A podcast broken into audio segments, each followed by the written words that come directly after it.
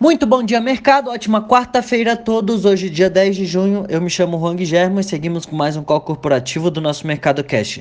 São 9 horas e 10 minutos, horário de Brasília. Índice S&P 500 futuro indicando alta de 0,33% e o índice Ibovespa futuro indicando alta de 0,93%.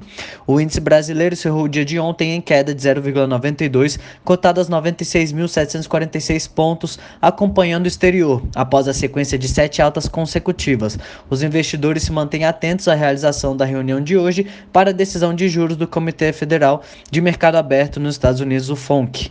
Hoje o clima permanece de cautela em torno da decisão do Federal Reserve sobre a política monetária. A decisão será divulgada às 3 horas de hoje, horário de Brasília, e a expectativa é de manutenção da taxa na faixa de 0 a 0,25% ao ano dos juros americano. No entanto, o Fed irá anunciar também as revisões de suas projeções econômicas. Na sequência, o Jerome Powell Powell irá conceder uma entrevista coletiva e se espera uma sinalização sobre o prazo de duração das atuais medidas de estímulo. Essa expectativa também influencia os mercados europeus, que permanecem no terreno negativo. Entre as commodities, os contratos futuros do minério de ferro negociados na bolsa de Dalian fecharam em queda de 1,43% e o petróleo Brent opera em queda de 1,36 a 40,62 dólares. No cenário corporativo, temos notícias da Azul, em que a companhia aérea registrou uma alta da demanda em maio na comparação com abril. A empresa terminou o mês passado com 115 voos diários. Segundo a companhia, houve uma alta de 51,6% na demanda e de 44,8% na oferta. Já a taxa de ocupação das aeronaves ficou em 72%, uma alta de 3,2 pontos percentuais. A empresa informou ainda que espera ampliar sua malha de operações no próximo mês. A expectativa é de chegar a 240 decolagens diárias nos dias de maior demanda. Ainda em destaque no noticiário da companhia, a Azul apresentou uma proposta ao Sindicato Nacional dos Aeronautas para garantir a estabilidade dos empregos de pilotos e comissários por 18 meses, mediante redução de jornadas e salários. A iniciativa segue na esteira de acordo com o acordo firmado entre a categoria e a Gol, anunciado na quinta-feira da semana passada, no dia 4. O setor aéreo tem sido um dos mais atingidos no mundo pela pandemia do coronavírus, com algumas aéreas totalmente impossibilitadas de operar. O acordo vale por 18 meses, com redução média de 16% na remuneração, levando em conta o corte no salário e na ajuda de custo. De forma bruta, a redução do salário será de 45% entre o terceiro trimestre deste ano e o primeiro trimestre do ano que vem, segundo quando o percentual começa a cair. No quarto trimestre de 2021, a redução na remuneração será de 25%. Considerando a ajuda de custo, as reduções líquidas vão de 23% no terceiro trimestre deste ano para 3% de queda na remuneração do quarto trimestre de 2021. Santander. O Santander Brasil negou na noite de terça-feira que tenha planos de reduzir seu quadro de funcionários em cerca de 20% do total, embora tenha admitido ter feito demissões pontuais.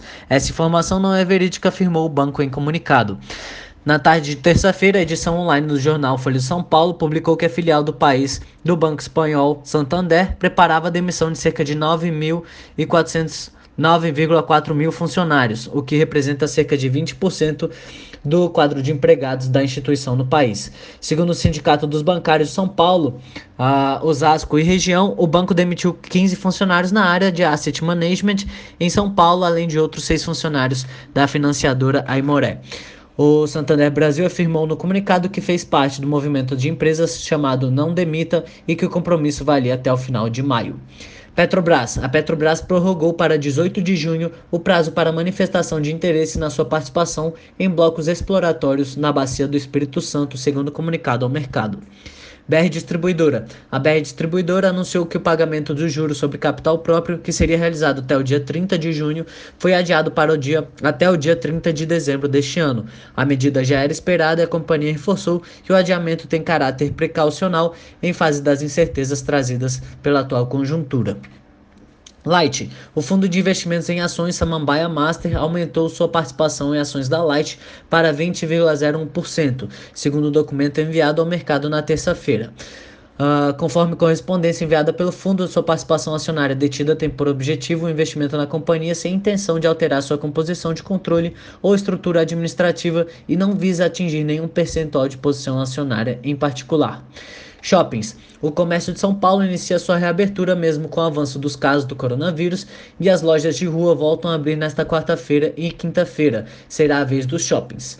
A prefeitura determinou algumas regras para o funcionamento desses estabelecimentos, como a limitação do horário aberto ao público de 4 horas. A setor de educação. A pandemia do novo coronavírus deve acelerar a expansão do ensino à distância na graduação, segundo reportagem do Valor Econômico. A expectativa da consultoria Educa Sites é que as matrículas na modalidade online superem o presencial em 2022. Antes da pandemia, a expectativa é que isso fosse acontecer só em 2023. Segundo o último levantamento do Ministério de, da Educação, referente ao ano de 2018, o ensino superior privado tem 4,5 milhões de alunos em cursos presenciais e 1,8 milhão na graduação online. Por hora, estas são as principais notícias. Desejo a todos um excelente dia e ótimos negócios. Um forte abraço.